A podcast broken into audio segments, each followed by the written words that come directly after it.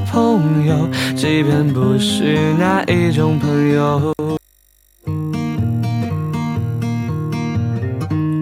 我喜欢一个女孩，短发样子很可爱。她从我的身边走过去，我的眼睛都要掉出来。她喜欢一个人走，她说朋友并不多。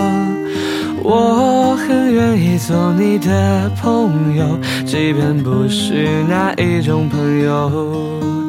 美丽的鸽子，鸽子，我喜欢你。小时候我就知道会遇见你。可爱的鸽子，鸽子，不要在意这首歌，你就随便听听。美丽的鸽子，鸽子，你要飞哪去？面朝大海，然后春暖花开。可爱的鸽子，鸽子，别太在意，长大后我一定来找你。我喜欢一个女孩。短发样子很可爱，她从我的身边走过去，我的眼睛都要掉出来。美丽的鸽子，鸽子，我喜欢你。小时候我就知道会遇见你。可爱的鸽子，鸽子，不要在意这首歌，你就随便听听。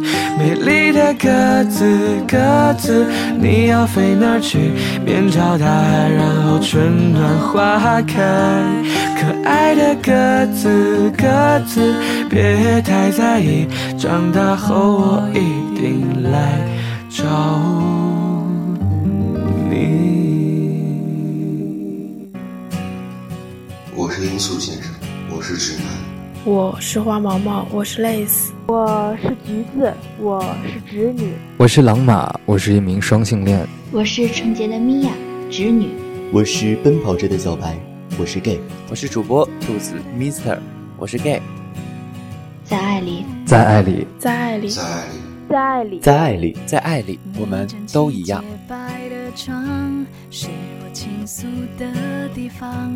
在 gay 基因，我在 gay 基因，我在 gay 基因，我在 gay 基因，我在 gay 基因，我在 gay 基因。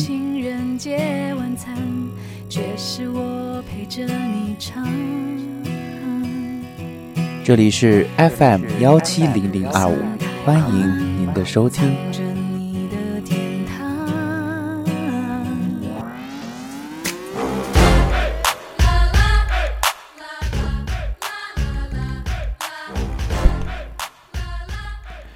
Hello，亲爱的听众朋友们，大家晚上好！您现在收听到的是 FM 幺七零零二五 Gay 基因的直播节目，我是主播兔子 Mister，欢迎大家的准时收听。Hello，欢迎走马，欢迎小白，欢迎小小，欢迎大家的准时收听。嗯，非常欢迎新进来的亲姑们，喜欢主播的声音的呢，可以点一下右上角的订阅。想要加入主播的微信群的呢，可以先加一下主播的微信，主播的微信呢在公屏中有。我们今天的话题呢是，请以你的名字呼唤我。嗯，那么，今天呢，主要就是呃，让我看的那个走马问，他说：“兔子，我知道这个是什么，为什么会有狼马？对，这个就是我节目的一个前面一个板宣啊，就好像节目刚开始的一个广告一样，就就跟新闻联播刚开始当当当当当那个一样，对吧？就是让大家知道啊，这是 gay 基因，对啊，对，非常欢迎大家收听 gay 基因。好了，我们今天的话题呢，就叫做“请以你的名字呼唤我”。嗯，呃，如果想要跟主播来连麦的呢，或者是可以随时来连麦了。他说哪里有？就是呃，可以在我的直播列表中去找啊，就是比较难找，你们可以去找，就是搜一下就 gay 基因。呃，gay 基因片花好像就可以找到，对，就可以找到了。对，Hello，欢迎大大大白儿，对，嗯，我看到小小他说主播你盗用新闻联播版权，我我哪有盗播他的版权呢？那是我自己做的好吗？就一开始的时候前面那个我我自己录的，然后自己做的效果，对，音频自己做的音频的效果。好了，我们把话题。转回今天的话题啊，今天的话题呢叫做“请以你的名字呼唤我”，然后我在底下呢标了有五个啊，其中就空了三个，就是呃，今天呢主要就是来根据这部电影啊来聊一聊一些关于圈子里的一些话题了。首先，我先给大家介绍一下这部电影啊，叫做《请以你的名字呼唤我》。呃，这个剧情介绍呢是我从百度上扒下来的，我我给你们读百度，因为我刚看完，然后我的这个。概括能力不是那么的好，如果让我来概括的话，肯定就属于那种流水账了。所以我大致的给大家来介绍一下这部电影呢，是嗯由谁谁谁指导，不管他了，就是 与。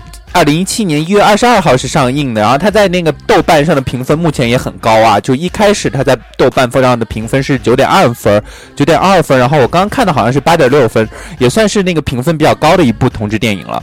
然后呢，嗯，这部电影呢主要讲的就是发生在主要嗯它的背景呢就是发生在二十世纪八十年代意大利的里维埃拉，然后突如其来的爱仿佛林中奔出的野兽，然后袭击是击中了十七岁少。少年埃利欧的新女生啊的申雨欣，她爱上了大自己六岁来意大利游历的美国博士生 Oliver，然后两个人呢对彼此着迷、犹疑、试探，在情欲中涌动中，在情欲涌动中迸发，成就了一段仅仅为期六周的初恋。呃，这段美好的夏日之恋呢，在两个人心中留下了不可磨灭的印记啊！我真的不适合读东西啊，对，刚刚的读的是百度百科上对这部。电影的一个介绍，好了，就是真的就很官方啊！哈，我们来聊一聊这部电影啊！我不知道大家有没有看过啊？就现在在收听我节目的亲故们啊，如果看过这部电影的呢，可以在公屏中去扣个一啊！就是没有看过的呢，就不用扣了。对，看过这部电影的，可以在公屏中去扣个一；如果没有看过的呢，就是。可以边听我的节目边看这部电影啊！这部电影，这部电影大概有两个小时的时，两个多小时的时间。嗯，这部电影的名字呢就叫做《请以你的名字呼唤我》，也是一部嗯同志电影啊，就是一部同志电影。我觉得也是很好看的一部同志电影了。拿它跟嗯，我觉得它它的拍摄，它它整个拍摄的一个氛围，这故事的一个氛围是比较淡的，比较清淡的。虽然说会有一些肉欲的一些。呃。情节，但是相对于断背山来说，就断背山可能就会比较呃沉重了。然后呢，但是这部电影呢拍的就是很清淡，然后有有那种很嗯，因为它的故事毕竟是发生在一九八三年的时候了，所以说在当时的那样一个情境下，可以发生这样的一个故事，然后又拍出这样的一个感觉，我觉得也是很好的。然后它本身就有那种意大利很很意大利风情的一些东西，很欧洲小镇的一些东西，就是会显得。这样一个夏日很宁静，在宁静中又在宁静中又迸发着这种爱欲了。对我看到小小小他说大陆有排吗？大陆怎么可能会排这种电影上档呢？对吧？就你们可以在网上去找一找啊，名字叫做《请以你的名字呼唤我》啊。那你看到走马他说那个电影就我刚刚放的那个板靴的名字叫什么？对吧？就是我给你发这个名字啊 g 基因片花好像是叫吧？你可以找一下。给基因片花，你可以去找一下，就刚刚那个，就我是谁谁谁，我是谁谁谁。对我一般放的话，就放前面前半段啊，后面半段不放，后面半段会比较神经的半段啊，就就就不放。你们可以去找。好，我去来聊一聊这个电影啊。可以说这部电影也不算是一部特别纯粹的一部同志电影，但是它的情节大部分是以这个嗯来串起来的吧。那其实就汇集了八十年代的在欧美的一种特别。美好的一些元素，你比如说，嗯，舞蹈啊，这个乡村派对呀，游泳啊，然后意大利的就是一些雕塑啊，然后湖水啊，乡村很怀旧、很惬意的夏日，然后肉体，然后亲密，然后禁忌的爱情，还有男男还有男女之间爆发的那种因荷尔蒙而爆发的一些爱意了。其实，在这部电影中呢，就是充满了很多很多的一些元素，但是，嗯，我想。大致讲一下，我刚刚给大家说到了，说这部电影中有两个，就我就说有两个主人公吧。一个主人公呢是十七岁的艾利欧，然后另外一个主人公呢是大他六岁还是七岁的奥利弗。然后那个奥利弗呢是嗯。从另外一个国家，呃，就是那个艾利欧呢，是跟他的父母呢在意大利度假，然后每年夏天的时候呢，这呃都会有人来他家居住，会有游学的一些学生。他的爸爸呢是一个呃教授，然后今年来的呢叫 Oliver 的这个呢是一个二十多岁的一个博士生，然后两个人呢，嗯。其实我们一般呢看到特别特别好的一些同志电影的时候呢，就会觉得这些哎，看完了之后，它里边的很多情节啊，或者是说很多元素，都会像一些病毒一样，会像其他的一些东西一样，就会萦绕在我们的心间了，然后也就会对。电影中这对恋人最后的一个结局，就一直在去回想，然后也会慢慢去感同身受，慢慢去回味电影中所要表达的一些东西了。其实一开始这部电影开始放的时候，我觉得，嗯。我说是不是开是不是开错了？因为刚开始的时候，他们会有一些男女之间的一些情节了，就是这个 Oliver 和那个嗯呃 Oliver 和 e l i o 他们两个人的分别都会去勾搭一些女孩子啊，去撩一些女孩子，但是其实都是为了试探。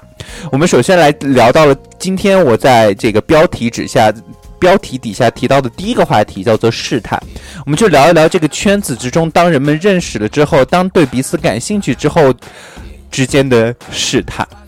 其实，对于这个圈子中的很多很多人来说，或者是说对，嗯，呃，对于当时不用说当时的那种情况下，就算是现在的这种社会背景之下，在中国，我们喜我们喜欢上了一个人，喜欢上了一个男生，我们一开始的时候肯定都也是要去试探的，因为我们不知道他是直的，是弯的，也不知道他是真的是不是喜欢我们。不用说男男之间的，男女之间都会这样相互的去试探，相互的去，呃。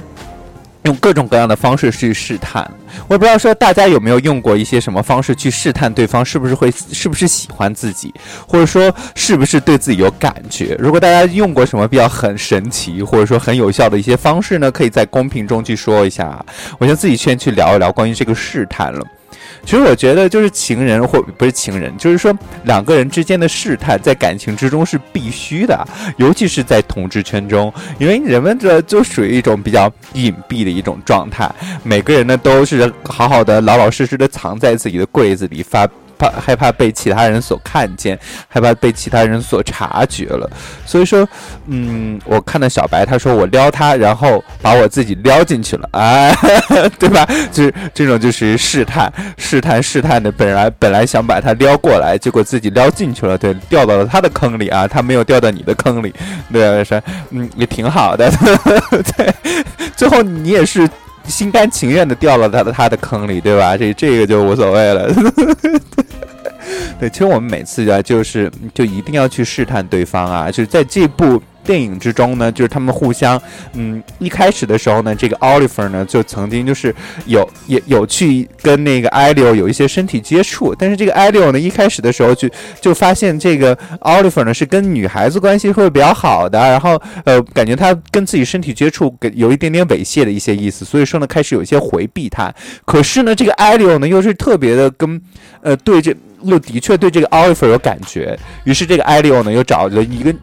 类似于一个女朋友啊，想要跟这个女朋友发生关系，又在艾奥利弗面前呢提到说，嗯，哎，我们今我们今天我们昨天晚上差点就发生了关系啊，差点就打炮了，对吧？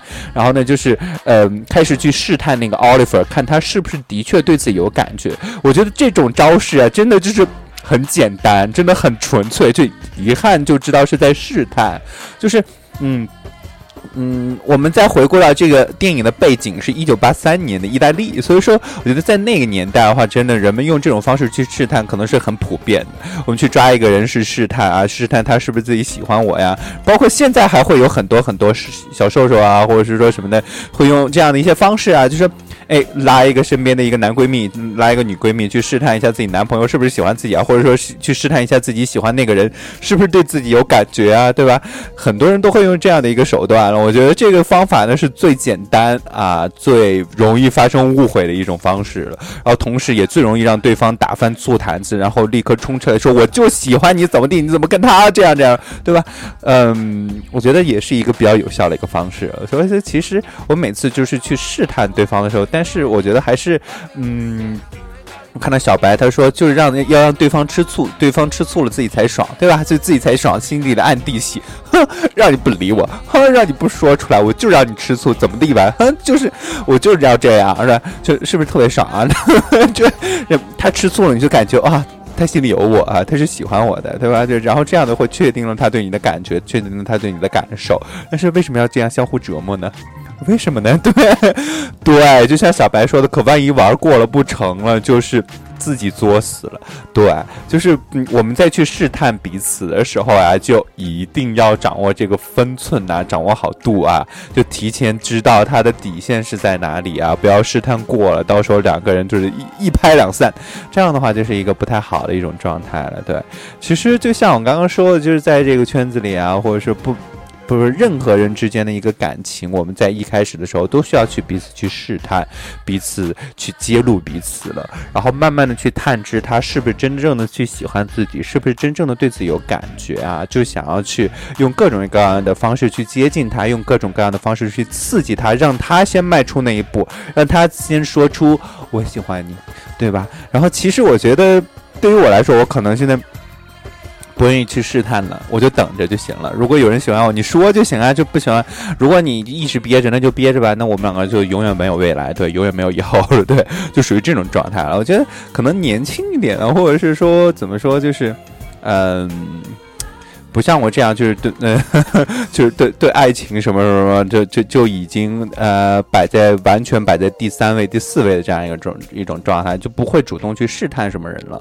然后现在呢，就是呃，我觉得还还会有很多人去慢慢的用各种各样的方式去试探、去揭露他，会去戳破两个人之间的一些窗户纸了。就像我刚刚说的，用用好方式啊，选好适合自己、适合你们两个人之间的这种方式，嗯。其实，嗯，我我再说说这部电影啊。其实就我刚给大家说到的，说这部电影之中两个人之间的感情只有六周。然后呢，就是其实仔细的算来，从他们之间的试探，抛开他们之前的试探，他们两个人之间的感情似乎都没有六周那么长，两个人之间的一些相处呢，也没有六周那么长了。然后这就是引出了我们的第二个话题：如果你们两个人之间的感情是有期限的，你还不会，你还会不会去接受？你还不会不会义无反顾的去跟他相爱？就想要问大家这个问题啊！如果会的话，可以扣一个一；不会的话，可以扣一个二。嗯，对，嗯，如果两个人之间的感情事先被打上了期限啊，然后呃，你还会不会义无反顾的爱着对方，或义无反顾的跟对方在一起？嗯。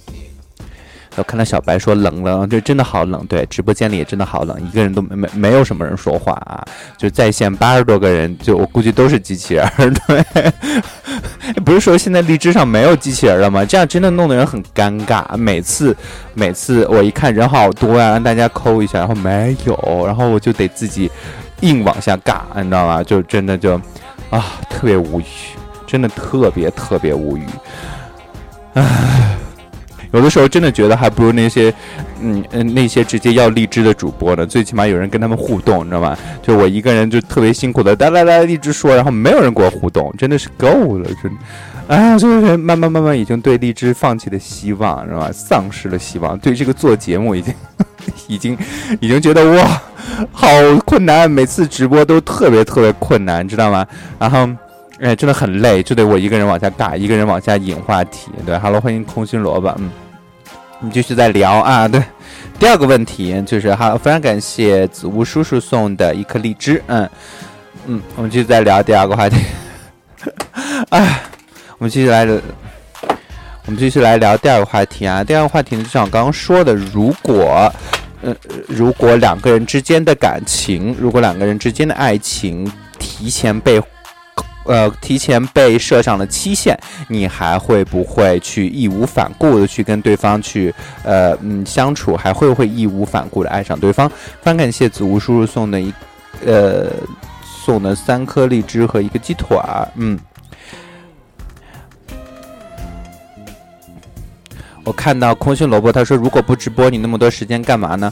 我时间一点也不多，好吗？我本来今天准备写论文的，然后我就只是凑巧看完了这篇这这个电影，然后我说明天直播吧，但是我又一想，如果明天直播的话，我可能会忘掉电影中的一些情节，就算了，就就直接今天来直播，然后明天、后天、大后天就不直播了。对，就是在七号，最起码七号之前我都不直播了，因为真的就五六七号这三天肯定都不直播了，就嗯你们玩去吧，对我我时间也没那么多，哎。啊，我们看嗯第二个问题啊，第二个问题继续往下进行。就我刚刚说的，如果自己的呃自己和另外一半的感情提前被扣上了期限，会不会去义呃还会不会继续义无反顾的去爱上对方？其实我们在这部电影中所看到，就他们只有六周的一个时间呢啊，就是还是义无反顾的去相爱。因为我觉得这个爱情这个东西是真的，就是有些时间力量就是是无法阻挡的，我们无法去嗯。我无法去控制自己的感情，爱上了就是爱上了，喜欢上了就是喜欢上了，就是想要跟他去在一起。对，就像呃，有一个亲身证明啊，亲身的一个例子就是我自己，嗯。当时大二的那个，我跟我大二的那个呃好的时候啊，就是一开始的时候知道的，就是因为我是十月三十，不是呃九月三十号左右认识他的。然后呢，他说他十一之后呢就会离开这个城市，但是就是喜欢上了，就是就当时就只是知道，哎，我们的感情可期限可能就只有七天。对，这可能就只有七天的一个时间，然后呢，但是还是义无反顾的跟他好，义无反顾的喜欢上他了。但最后呢，他由于自己的护照啊、签证的一些问题，然后延误了很久，然后呢就待了大概三个多月才走。但是我跟他好了有两个多月，有一个多月他在劈腿，对吧？这个这个剧情大家都知道。我只想说的就是前边还是会义无反顾的去跟那个人去在一起，突破一些时间的一些障碍，因为。爱就是爱了，love is love，就对吧？就是喜欢上了，就是喜欢上了。我们很多时候无法去控制自己的感情，因为这个人的确身上会有那么吸引我们的一点，让我们去突破其他的一些限制，或者是忽视其他的一些限制，让两个人就在一起了。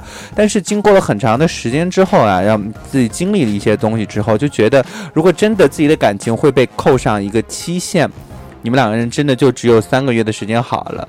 如那么，我宁可不开始。如果开始了之后才知道我们两个人可能就只有一段时间了，那我会继续下去。如果开始之前就知道两个人可能好不好的时间不长，那我现在宁可不开始，因为已经没有那么多的精力可以让我去耗费了。对，就觉得可能年纪啊，然后其他的一些经历啊，还有一些嗯心理上的一些因素，就现在就不会再接受了。对，Hello，欢迎明木心，嗯，晚上好，嗯。嗯嗯，其实我们每次就是在嗯呃我们看的这部电影之中啊，其实这个 Oliver 呢，他才十七岁，就是说刚刚不是个 Oliver，就是呃叫什么来？哎呀，我突然忘了这个人名字叫什么了。嗯，叫什么名字啊？叫什么名字啊？叫什么名字？我忘了，我忘了，我去查一下。我忘了这两个主人公名字叫啥，我就记得一个名字，Oliver 和什么来着？Oliver 和什么？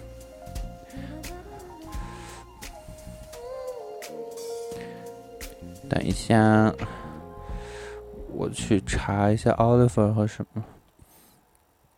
嗯，突然就忘了这个名字叫什么名字了。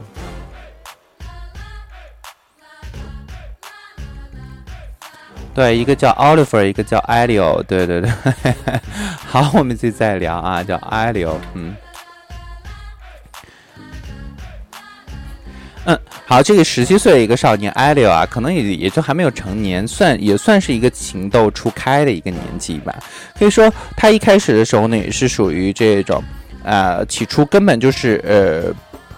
不敢，或者是说有意的去排挤这样一个他遇到了一个特别这个特别完美的这个 Oliver，因为每当我们去遇到一个特别完美的一个人的时候，特别完美的一个陌生人的时候，当自己内心暗生情愫的时候，一开始的一个状态呢，都是拒绝，都是开始远离，因为会觉得第一我们跟他不熟悉，第二呢，就是因为他的完美会让我们觉得特别特别的不真实，会觉得跟自己不在一个同一个世界之上，然后呢，嗯。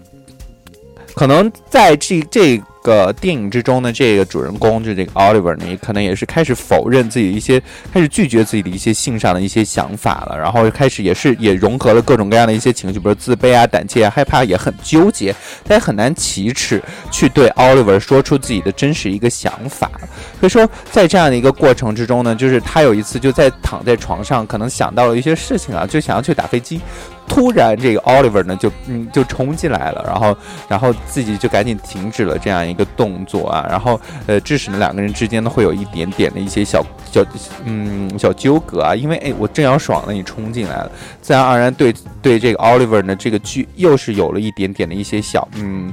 呃，两个人之间有了一些小疙瘩啊，这算是。嗯，其实我们每次就是在遇到这样一个特别完美一个人，在在我们看来特别完美的人，也就是我们所喜欢的那个人的时候呢，都会有这样的一种小情绪了，就他莫名其妙的去触动了我们一些呃想要去表达，或者是说想要去呃流露的一些情绪的时候呢，我们自然而然会心生厌恶，或者是说呃心生胆怯。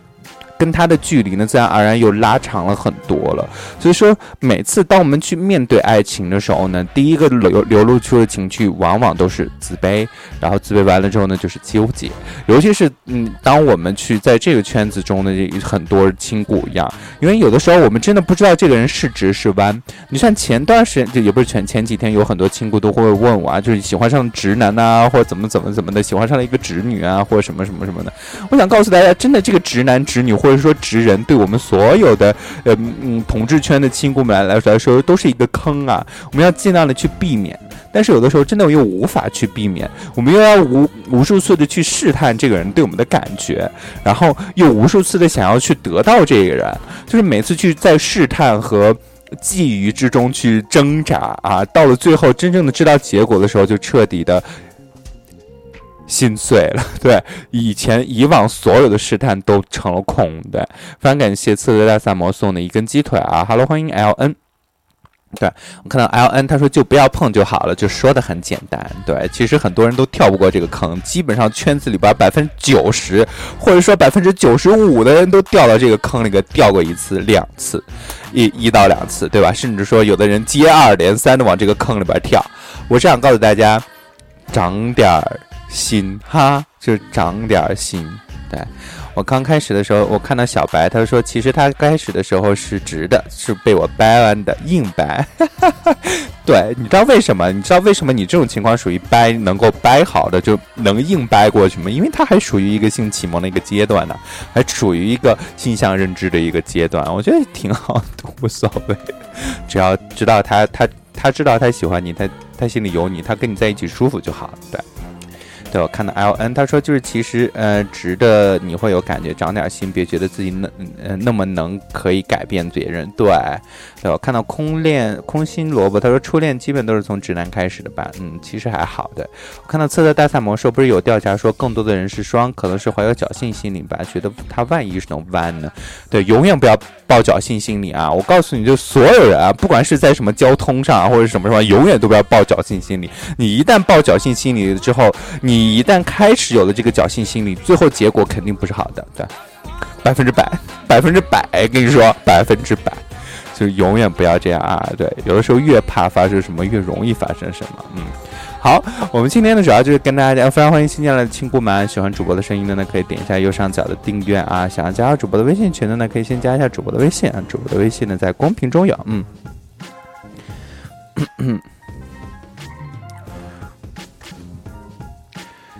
对，我看到空心萝卜说，我最讨厌的就是直男说，如果你是女的，我一定追你，让他去死。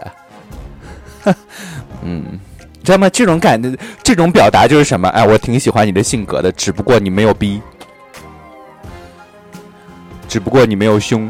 对，他的表达就是这样。我可以告诉你，这样说话的直男都是渣男，让他去死，让他去死。臭不要脸！这种这种人就是还要留一丝余地的，告诉你，只要另外一半，就只要这个 gay 感受到了他留有一丝余地，还会继续喜欢这个男的，这个男的还会继续把这这个 gay 或当做备胎啊，自己无聊的时候，自己自己没人陪的时候，找这个 gay 出来陪他一起去玩儿，不要脸。就是这样，就一定要认清啊。对，好，我们刚刚主要聊了两个话题啊，就在这个“请以你的名字呼唤我”的基础上聊了两个话题。第一个呢叫做试探。第二个呢，叫做如果你的你和另一半的感情被盖上了期限，被有了期限限制的话，你还会义无反顾的跟他所在一起吗？然后，嗯，我也聊了聊，嗯，自己的一些看法啊。如果大家还有自己的看法的话，也可以来跟主播连麦，或者说在公屏中去打出来，然后跟来跟主播去聊一聊，嗯，对，来跟主播去呃说一说你们自己的看法，嗯，好，我们来来来聊这第三个话题啊，对。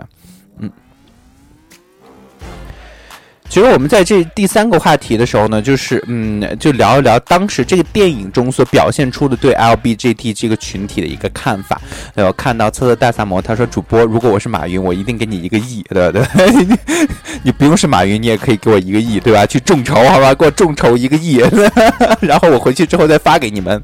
嗯，对，好，嗯。”对，其实就是在这部影片的一个最后呢，就是父亲有说这么一段话，我去给大家找出一个父亲的这么一段话，嗯，大家等一下啊，嗯，好，我给大家找到了这部电影之后，父亲对这个孩子，嗯，嗯。嗯，哎，等一下啊，我看一下啊，这个父亲对孩子说了什么呀？呃，等一下啊，给大家找一下，嗯，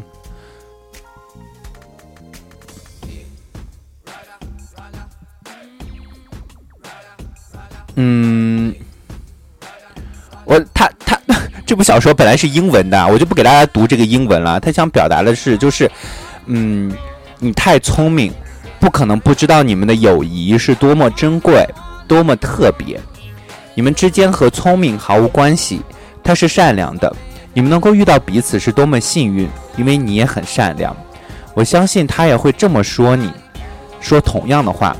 你们两个相得益彰，在最不猝在最猝不及防之时，上天狡诈地找到了我们最脆弱的地方。你只要记住，我在这里。现在你可能不想去感受什么。或者你从来不希望感受什么，或者你不愿意向我倾吐这些事情，但是，请你感受你所感受的。你有一段美好的友谊，也许超越了友谊。我羡慕你。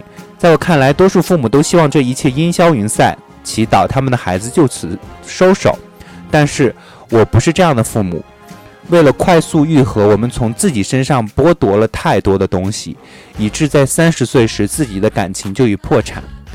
每开始一段新的感情，我们能给予的便更少。但是，为了让我们不要有感觉而不去感觉任何事情，是多么的浪费！我说多错，我说多错话了吗？哎，这这是什么意思啊？然后他后边再说，那我再说一件事情，让我们开诚布公。我们也许曾经接近，但我从来没拥有过你们拥有的。总有些什么在阻挠我，或者挡在我面前。如何过一生是你自己的事。你只要记住，上天赋予我们，赋予我们的身体和心灵只有一次，而在你感悟之前，你的心已经疲惫不堪了。至于你的身体，总有一天，没有人愿意再看他一眼，更没有人愿意接近。现在你充满了悲伤、痛苦，现在，你别让这些悲伤、痛苦消失，也别丧失你感受到的快乐。嗯，首先我们来说一说这父亲在最后的时候说到了这段话。其实他在你他的父母其实很早就感受到了这个 Oliver 和那个呃 Elio 他他们就是两个人之间的这种情愫，两个人之间的一些事情，然后呢，但是他们都。嗯，看破不说破，而且还一直在支呃背后算是支持着自己的儿子，然后也对另外一个 Oliver 也是很嗯很好。Oliver 在最后的时候给那个 Oliver 嗯那个艾利 r 打了一个电话，他就说，其实我很羡慕你，你的父亲嗯对我的那个说话语气我已经感受到了，他们已经知道我们的关系，他对我说话的那种状态就好像把我当女婿一样。如果是我的父母的话，如果是我的父亲的话，肯定会把我关进呃劳教所。然后就这样去表达，然后在这段话中呢，他父亲，我呃，我给大家读这么一段啊，就是他父亲这么说，就是，嗯，呃，怎么说呢？让我看，就是他把。呃，他把他们两个人之间的关系，他把他儿子和 Oliver 之间的关系呢，形容成一个友谊、超友谊的一种存在，而并没有特别明显的去指出这种 LGBT 这种这种关系，也没有说一句话去引领孩子去认同他的身份，去认同他的性向，然后从而让自己的孩子给自己贴上标签。然后有一句话，他里嗯，他里边说的就是 maybe more than friendship，就是呃比嗯。嗯，也许就是比友谊更更多或者什么的。我看到小白他说就十七个人看你读的无所谓。如果我我即使我不读，有人跟没人也一样，对吧？就是反正没有人在公屏中说话，也没有人跟我连麦，我一直都是独角戏，呃，随便啊，爱来来，爱走走，就这样。然后我继续说啊，就是呃，他说了这样一个 more than friendship，就是嗯，超出于。超出于友谊，他没有让自己的孩子直接去认同，或者说直接去呃认同自己的身份，认同自己的性向，然后给自己去打上这样一个 gay 或者是说 LGBT 的一个标签，而是这样的去很隐忍去表达。可以说，这不仅仅是当时这样一个时代的一个嗯呃时代背景的一个反射，或者时代背景的一个反应，因为当时仅仅就是一九八三年的意大利，也是相对于一个比较封闭，或者是对这个群体一个不那么接受。的一个时代，所以说，嗯，他父亲的这样一个感，这样一个状态，也是说，呃，希望自己的孩子能够认真的用自己的心去感受自己所感受到的，就像他父亲所说的最后一句话，就是说，嗯，上帝给我们的心和身体只有一次。当我们真正的去感悟所有的事情的时候呢，我们的心都已经疲惫不堪了。所以说，在你现在还年轻的时候，当你的心还能感悟和了解所有的事情的时候呢，感悟所有的痛苦，感悟所有的开心。其实就像我刚刚说的啊，就是，嗯，就就像刚刚他父亲说的说的最后一句话，就是说，嗯，不要忘记这些痛苦。但是呢，也要继续去感受，记住你所感受到的那些幸福和快乐。就希望他能够在自己的就是这一段感情中，能够切身的去感受自己所体会到的一切，自己所拥有过的一切。就像是我刚刚，嗯，就像是我想要对大家说的一样，就是每一段感情之中，也许我们获得了很多，也许我们真的就受到了很多的一些伤害。把这些该记住的全都记住，因为。现在呢，你自己就是之前所经历的那些所有的一些事情所化成的，所激励而成的。其实我们每次在去面对感情的时候，都会处于一种特别无助的一种状态了，因为每一个人都不可能说是在感情中成为最终的一个特别大的一个主导，每个人都最终都会被感情所主导。沉溺于感情而被感情所折磨。其实每次我们在去经历一段感情的时候，都需要去，嗯，不管是说保持，就像我之前说的，保持自己独立的同时，去感受他给你带来的所有的东西，感受两个人一起去营造所有的一一切了。对我看到瑟瑟大萨摩说，拥有这样的父母是不可能了。我想成为这样的父母。对，其实他们，嗯，也不是说不可能，我觉得也是时代背景，或者是说他们所塑造的一个人吧。然后我。我觉得他父母之所以会是这样，就是因为他的父亲啊，他他的父亲和母亲都是学识很渊博的一个人，然后也是真的去很很理解他的孩子啊，嗯，对，其实这这个故事，也就是说是一个发八十年代发生在意大利北部一个美国旅人和一个意大利少年的一个普通的一个故事，可以说很多很多碎片化的一些细节汇集成了一个特别有很多元素的一些故事了，不是因为性别有什么不同，也不因为最后的结局而有什么不同。其实，嗯嗯，他孩子，嗯，在他孩子看来，在这个男主角看来，在这个艾利欧看来，他所喜欢的那个人就是好，就是完美。到最后，呃，这个 Oliver 给他打电话说我要订婚了，然后呢，嗯，这个嗯艾利欧呢，到了最后跟他扣，呃，打完电话之后呢，就站，呃，蹲在那个呃壁橱壁炉旁边，然后在哭。其实，我觉得他这些泪也表达了很多。第一，我觉得也很幸福，因为他曾经拥有过这个男人，他和这个男人曾经一起去，嗯，享受过，呃，虽然短暂，但是很很美好的感情，很美好的夏日时光，很美好的恋情。然后第二个当然是难过，他不再拥有他，他不再去，嗯，跟他去相见。我觉得更难过的是，嗯，Oliver 跟他打电话的时候也说我很想你，我很爱你。就像我，其实我看到这句话的时候，真的感同身受。我也知道他为什么哭，因为两个人相爱，我觉得他可能这嗯，Oliver，嗯，就这个 Elio 啊，就是这个年纪小的这个，可能也在思考，为什么两个人相爱不能最终的在一起？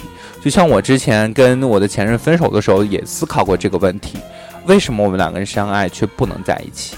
很多很多一些现实的因素，我们开始去理解，我们开始去认同，我们去开始去感同身受，我们开始从中去学会成长。我觉得这就是这个故事最终所要告诉大家的。最深刻的一个道理吧，就是这是我所看出来的。我觉得每个人看这部电影都会有得到一些不同的一些东西。对，呃，我看到《刺客戴萨摩》说啊，是在说那个电影。对对对，就叫以我的，请以我的名字，对，请以你的名字呼唤我。对，请以你的名字呼唤我。对，就是这部电影啊。非常欢迎新进来的亲故们，喜欢主播的声音的呢，可以点一下右上角的订阅啊。想加入主播的微信群的呢，可以先加一下主播的微信。主播的微信呢，在公屏中有，嗯。好，那，另外呢，想要跟主播连麦的呢，可以随时来连麦。我们今天的话题呢是，请以你的，请以你的名字呼唤我。就是在这部电影的一些基础上呢，去聊一聊圈子里的一些嗯呃话题呀，就跟圈子相关的一些话题了。嗯嗯，跟同志圈相关的一些话题啊，嗯。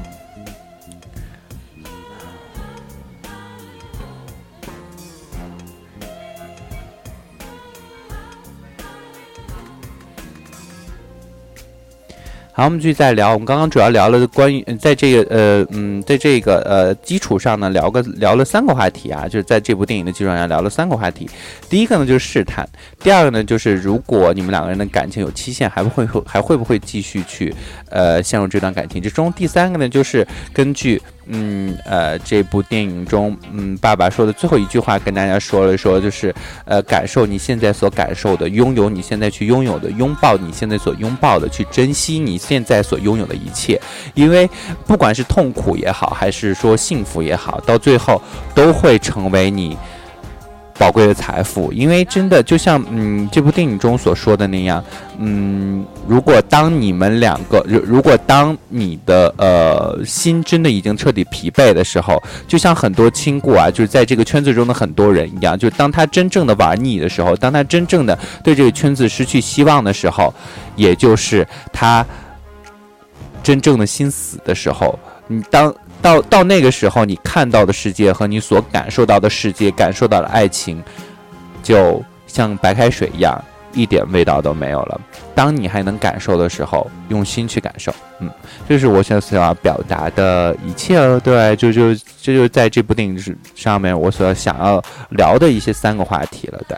嗯，然后呢，我在那个知乎上也是看到了很多很多影评啊。然后今天早上我花了两个多小时的时间看了这部电影，也是觉得嗯感触很深。然后呢，也看了很多很多影评，看了很多很多相关的一些东西啊。我觉得每个人的一些感受都会不一样啊。然后每个人的感受都会嗯，就都会从自己的角度，然后在这部电影的基础上说一些自己的一些想法了。嗯，嗯。我再来看看，哎，就对，现在在猫眼上的这部电影的评分是八点四分呐，然后我也不知道说在豆瓣上现在多少分，反正这部电影的评分挺高的，我推荐大家可以去看一看啊。对我看到空心萝卜，他说那得经历多少次恋爱才可以变成哪样呀？变成哪样？对，变成什么样？对，你想要变成什么样？嗯，嗯。嗯，你想要变成什么样呢？对，对，非常欢迎新进来的亲故们啊！喜欢主播的声音的呢，可以点一下右上角的订阅，嗯，就是无所谓啊，处于一种无所谓的态度。我不知道，每个人的承受能力可能是有限的。每个人的承受能力也都是不一样的。对于，呃，就是呃，无关痛痒。当所有的东西在你心中无关痛痒的时候，你真的想要到达那种状态吗？真的，当所有的东西在你心目中都无关痛痒的时候，你活着也就没有什么什么，你觉得活着就会觉得很没有意义了，对。嗯，我看到熊啾啾他说我想要找对象，嗯，想找对象那就好好找呗，你就嗯对，可以去就荔枝上有很多很多速配的电台啊，可以去那些电台去找，对，嗯，对我看到这样一个嗯。嗯，我嗯，我看到这样一个那个嗯影评啊，他说其实呃，请你这部电影呢也是嗯同名的小说，有同名的小说的加持啊。更重要，它还有它热门的一个跨性别的这样一个题材，以至于有人说这部电影可以说堪比《断背山》，可以说，呃，成。如果说要给它下一个定义的话，更准确的说法或许应该是爱情片，而非而非强调性别特征的一个同志题材了。我想告诉，就是因为这部电影中啊，这个男孩子也有这样一个荷尔蒙起不不。这样一个荷尔蒙呃泛滥的这样一个情绪啊，因为他刚开始的时候也也呃这嗯也跟女孩子上过床啊，就是到了最后他的女朋友也对他表示了一个特别大的一个理解，他的女朋友也体会到了他这个痛苦，最后两个人成为了朋友，嗯，然后嗯。可以说这个故事也是一个特别平缓、特别呃特别柔和的一个故事。到了最后的结局虽然并不那么好啊，但是相比断背山这个结局要好很多了。对，呃也还好。我觉得断背山的结局也不那么好，因为这部因为这部电影你知道吗？就是从一开始塑造的这样一个氛围都是很轻松的一个氛围，两个人的爱呢也是嗯刚开始除了试探之后，到后来就很自然，很嗯很简单。然后我觉得他。嗯，就是我们很多很多人所想象的，或者说所想要的那种很很期待的那种爱情的一种形式。两个人可以自嗯随性的在一起，我们喜欢彼此，我们就在一起。我们没有必要去在乎那么那么多的一些外界的一些看法啊，或者什么，也没必要去，没必要去嗯那么的在意世俗的一些想法。我们就在一起。虽然说时间是有限的，我们可能就只有六个月的，不是六个星期的期限，但是。爱了就是爱了。对好了，我们来聊，嗯，第四个话题啊，就是在这个基础上所引出的最大的一个话题，开始上价值的一个话题，就叫做 “love is love”，就叫做爱就是爱啊，就是嗯，对我看到空心萝卜他说现在的同志电影结局都不都不太悲惨了，都不太悲催了，还好啊，就是也也不能这么说啊。你看一下前段时间那个 Method，对吧？就是最后的那个结局也不怎么好的，嗯，就是日韩国那个电影叫 Method。对，也不怎么好啊。对，然后呢，我们下一期呢也可以来跟大家去聊一聊这个叫做 method，因为呃，你知道吗？就是每次光单独拎出一个话题的话，觉得没有什么可聊。可是就是每有又这样去谈电影的话，或者是谈电视剧的话，有的时候大家没有看过，就也聊不起来。所以说我每次去设定这个话题的时候也很头疼，我不知道设定怎样的话题很合适。然后最后，嗯。也觉得呃好像都一样，嗯，不管设什么话题，都是我一个人说啊，对，我自己说爽了就行了，你们随便，对吧？我也无所谓了，嗯。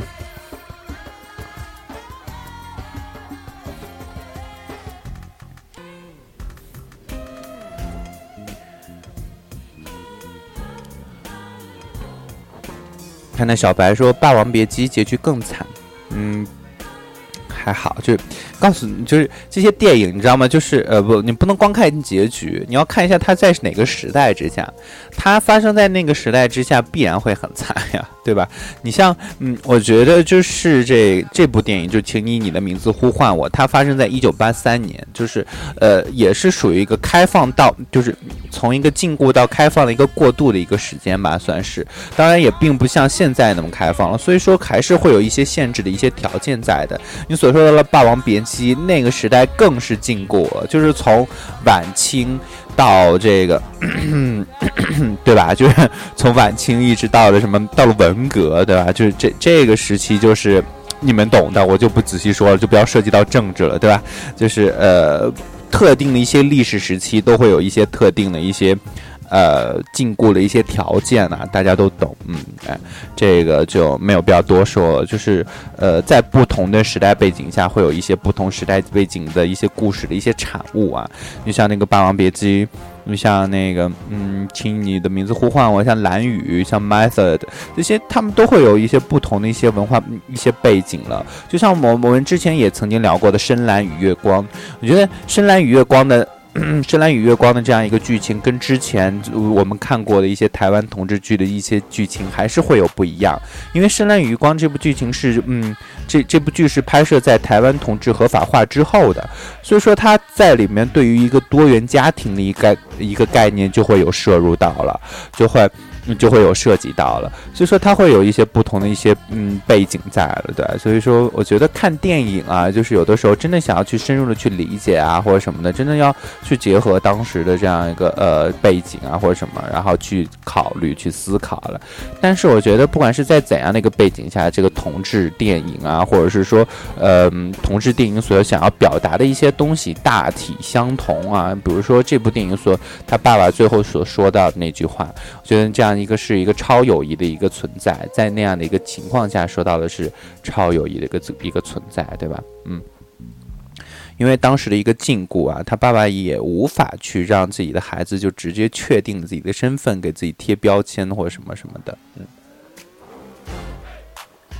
嗯，好，我们继续再聊。嗯。我们刚刚说到了我们第四个话题啊，就是 love is love。嗯，然后呢，我们看到了这个，嗯，唉，对我看到刺的大萨摩，他说：“我觉得死亡不是最惨的，其实其中一个人变心才惨。曾经那么爱后，结果后来变心了。作为一个旁观者，觉得这样心里好难受。嗯，那这么对比一下嘛，就是如果你觉得一个人变心了惨呢，还是说两个人真的都特别特别相爱，还是不能在一起会比较惨？”对，各有各的惨法，对，可能每个人都会有一些不同的一些感受和不同的一些定义吧的，嗯。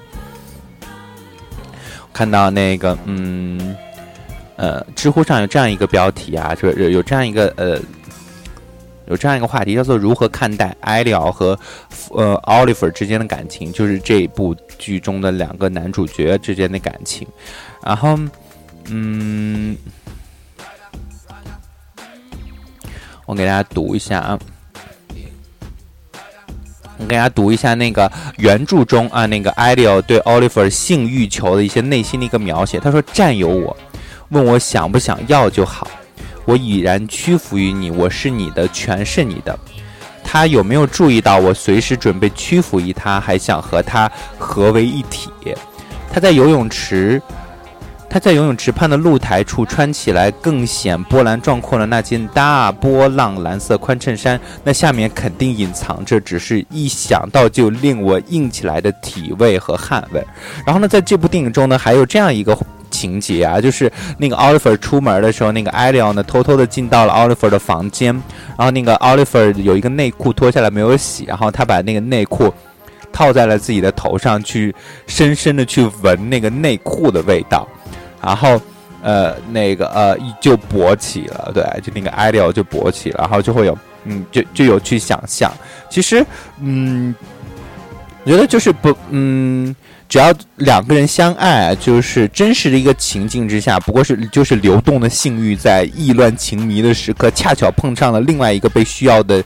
肉体凡胎，对吧？就是当他正需要的时候，当他就是在这个艾利奥，我觉得他遇到奥利弗也正是时候啊，就是正当他这样一个年少的时候，正当他需要的时候，遇到了奥利弗，遇到了这么一个完美的人，遇到了一个这么让自己有感觉的人，不管是心灵上也好，还是说肉体上也好，就是可以让他有那种爱的感觉了，嗯。那我可以说，这个性也是奇妙的，然后性也是美好的，因为，嗯，我就觉得这个性也能引发爱，你知道吗？就是而非单方面的爱是性的基础啊。其实我们再去思考这个爱是先爱后性还是先性后爱的时候，有的时候真的会很复杂。有的人真的就就就就像这部剧，这这部小说里，就原著小说里就会。一开始的时候，这个艾利奥就是他对他，他对奥利弗的可能性更大于爱，他对被这个人所吸引，这个人能够激起我身上所有的荷尔蒙，能够让我一柱擎天，对啊，就是会对他有感觉，最后由这个性引发了爱，然后，嗯，我觉，所以说很多时候我们到底说觉得是先性后爱还是先爱后性呢？这个也说不准啊，就是。当然，如果真的把性当为爱情的全部的话，我觉得那也是不正确的。所以说，这个度啊需要把握。嗯，可以说这部小说呢，也真的就是，呃，或者是说。呃，这个电视剧呢，也真的就是呃，有很多很多的一些小细节，比如说刚开始他们两个人第一次晚上偷偷摸摸、半夜偷偷摸摸的在奥利弗的房间见面的时候，这个他们两个人都坐在床尾啊，那个奥艾利奥呢用自己的脚偷偷的去踩在那个 Oliver 的脚上，然后去摩擦，去去相当于去抚摸啊。对我觉得这样的话，两个人的时候，嗯。我看到那个空心萝卜，他说如果一个人看见另外一个人下面就有反应，那是那是什么？那是什么爱吗？对，那是爱吗？对啊，就是我想告诉你，可能那只就只是性的意识反应啊。我觉得对我来说，我觉得爱可能更是两个人时间、两个人长期之相处之下的一种结果，两个人长期相处的一种。相处融洽、相处舒适的一种结果，或者说一种状态，我觉得那是爱情。可能如果这个性的话，我一直以为，我一直认为都是性就是爱的一个调剂啊。那我刚刚跟你们说的这个什么，呃，有可能性会引发爱啊，或者什么的，就是我刚刚读的一个人的一个影评啊，就是他会这么说的，会这么觉得。然后我也就在思考，会不会有这样的一种情况呢？我觉得有待考究吧。然后。觉得每个人都会有自己一些不同的一些看法和想法了，对，好的，欢迎西瓜，嗯，呃，非常欢迎新进来的亲故们啊！喜欢主播的声音的呢，可以点一下右上角的订阅啊！想要加入主播的微信群的呢，可以先加一下主播的微信，主播的微信呢在公屏中有，嗯，另外的话呢，想跟主播连麦的呢，可以随时来连麦，嗯。然后呢，我们今天的话题呢，就是请以你的名字呼唤我。嗯，就是主要是来在这部同志电影的基础上呢，来聊一聊这个同志圈中的一些事情啊。嗯，好，如果暂时没有人来连麦的话呢，我就给你们唱一首歌。唱一首歌之后呢，然后就准备结束今天的节目，好吗？对，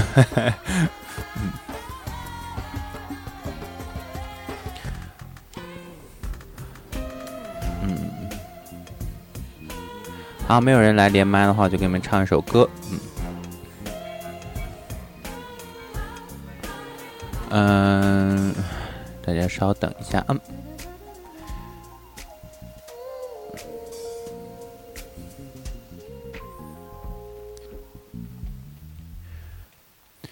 嗯嗯，我找到歌词。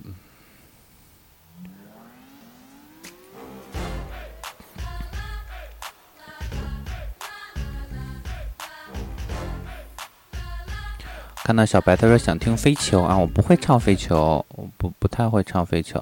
好了，接下来呢，这首孙燕姿的啊，就我我唱的啊，孙燕姿的《风衣》送给大家。嗯，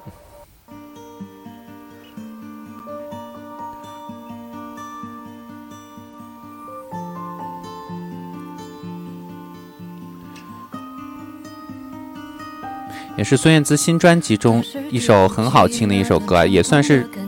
这首这个新专辑中唯一一首我很喜欢的一首歌吧，嗯。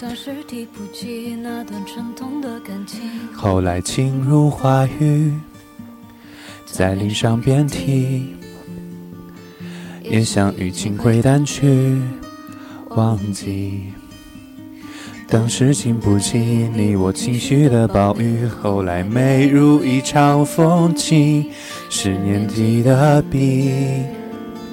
不知不觉的改写自己，一张一张飞过的日历，拼凑间贴一件风衣。大风吹吹，什么包裹我，包裹你，包裹心。成长是个游戏，把曾经变如今，一个一个告别的身影。拼凑间叠一件黑色风衣，未来是有故事、有童话、有爱情、有推理。我去过的过去，谁同行，谁任性？把晴空万里搬进我的世界里，听歌赞许旅行，快乐与伤心，一一沉淀，安静成四季。将候鸟飞去，留下了一个背脊。我把太阳大声叫醒，还一身率性。穿上风衣，我推门出去，找寻星星。一张一张飞过的日历，拼凑间贴一件风衣。大风吹吹，什么包裹我，包裹你，包裹心。成长是个游戏，把曾经变如今，一个一个告别的身影，拼凑间点一件黑色风衣。未来是本书籍，有童话，有爱情，有推理。我去过的过去，谁同行谁远行？嗯，看公屏中大家说了什么啊？好了，等一下，我先把那个歌唱完，然后跟跟你们聊你们说的最后的一些话啊。一张一张一张飞过的日历，拼凑间点一件风衣。大风吹吹，什么包裹我，包裹你，包裹起。成长是个游戏，把曾经变如今，一个一个告别的身影。拼凑间贴一件黑色风衣，未来是本书籍，有童话，有爱情，有推理的。谁同行，谁远行？那件风衣叫做回忆。谢谢你曾来临，曾离去，陪着我像影子，像姓名。白色风衣，蓝色的你，挂彩虹画星球，贴上笑容，曾在一起，不在一起，都是感情。好了，然后这首歌中呢也有一些我想要给大家说的一些事情啊，也是会跟今天的内容会联系起来的。好，我们先来看一下公屏中大家说了什么呀？这首。我看到特大萨摩托说，我听过一个男生，他暗恋他的一个同学，那个同学他喜欢打篮球。有一次呢，那个篮球男有一次换了衣服忘了收起来，结果那个暗恋他的男生呢，就偷偷把那件衣服藏起来，后来用那件衣服打飞机。嗯，我看到特大萨摩说，我一点也不觉得脏，反而很理解这种爱一个人的感觉。嗯，我看到空心萝卜他说呀，这个只是心里的欲望吧，空嗯，只是想得到他而已。我看到空心萝卜他说说，我觉得爱一个人就是要见到他就。见到他，等一下啊！见到他笑就满足，不在乎他是否属于你啊！我看到小白他说爱需要放手，好心酸的一句话啊！我又看到测测大萨摩说他得不到，也就只能这样安慰自己。我又看到空心萝卜他说他说都是自欺欺人而已。我看到测测大萨摩他说爱是自私是占有欲。Hello，欢迎子父，好久不见啊！好，我继续再说一说，就是刚刚测测大萨摩提到的这个问题啊，就说拿自己喜欢的男生的。篮球服，然后去打飞机这个事情，然后呢，那个空心萝卜他说这就只是心里的欲望而已。我想告诉大家，就爱是什么？爱就是一种欲望呀，爱就是一种欲望呀，就是。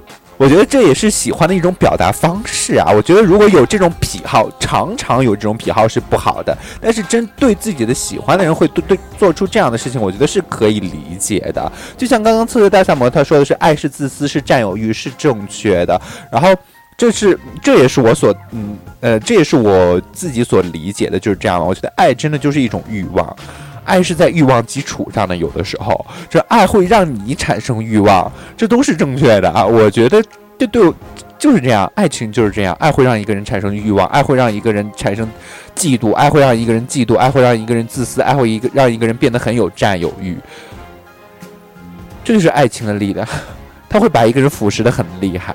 对我觉得这就是爱情。然后我看到那个小白，他说说，爱需要放手，好心酸的一句话。对。爱真的需要放手，有的时候在两个人遇到一些无法解决的一些现实的一些问题的时候，比如说我，对吧？就我就不想再提之前发生了什么了。对，比如说我之前经历的一些事情，对，爱是需要放手，觉得爱是需要成全，爱是成全，对我觉得这是可以理解的。好了，我刚给大家说一说这个《风衣》这首歌啊，我说我为什么喜欢这首歌。我想告诉大家，这嗯嗯哈喽，欢迎直，嗯 Hello，Hello，，欢迎直离。他说感觉每次都听不懂，好吧，嗯，我给大家说一说啊，这是什么，嗯。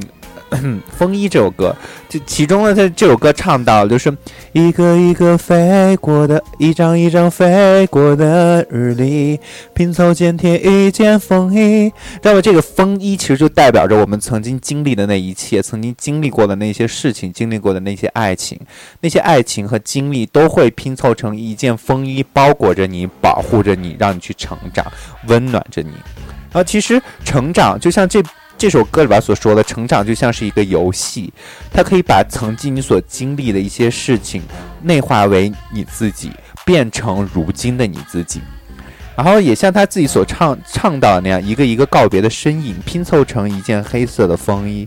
我们每个人都会在生命中遇到很多很多过客，他也许曾经在我们的生命中停留，留下了过很多的一些印记，但是最终还是离去了。但是，我觉得即使曾经在一起过，或者说已经不在一起了，那依然是我们所经历的感情。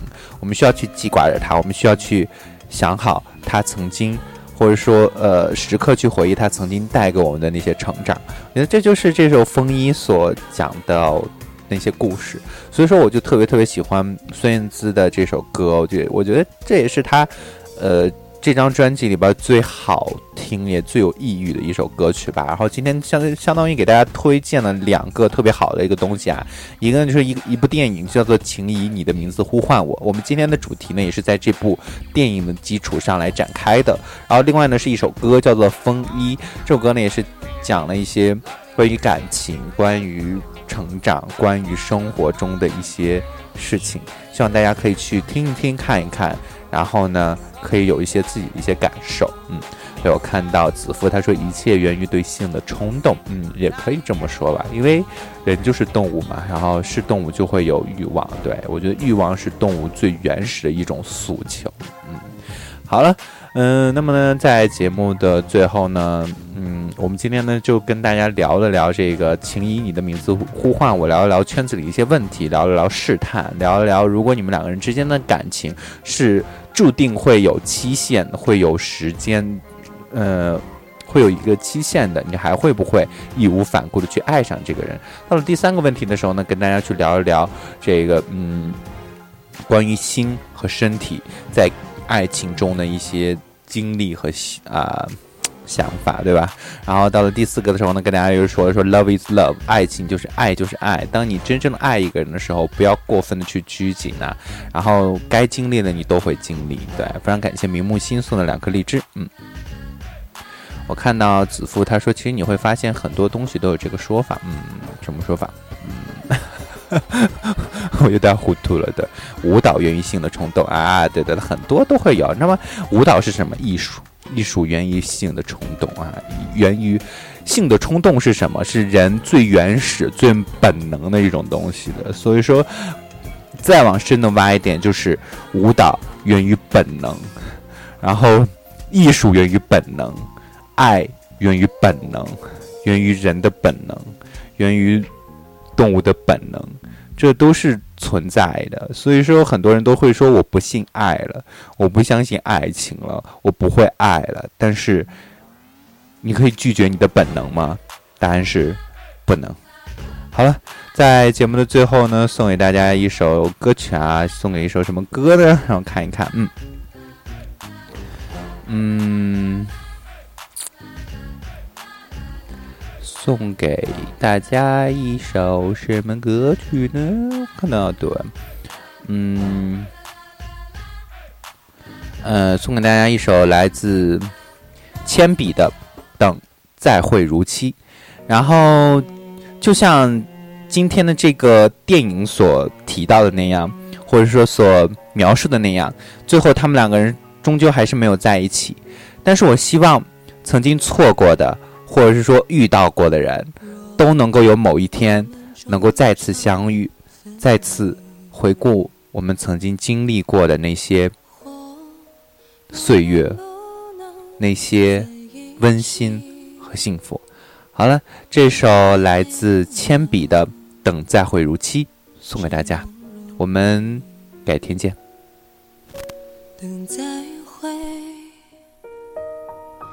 如今，若我们终将分离，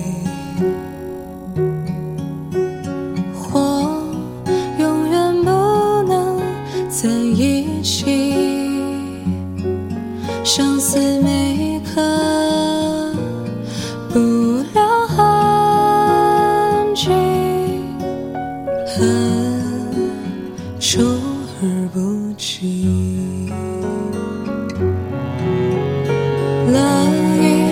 谁分享快乐？除了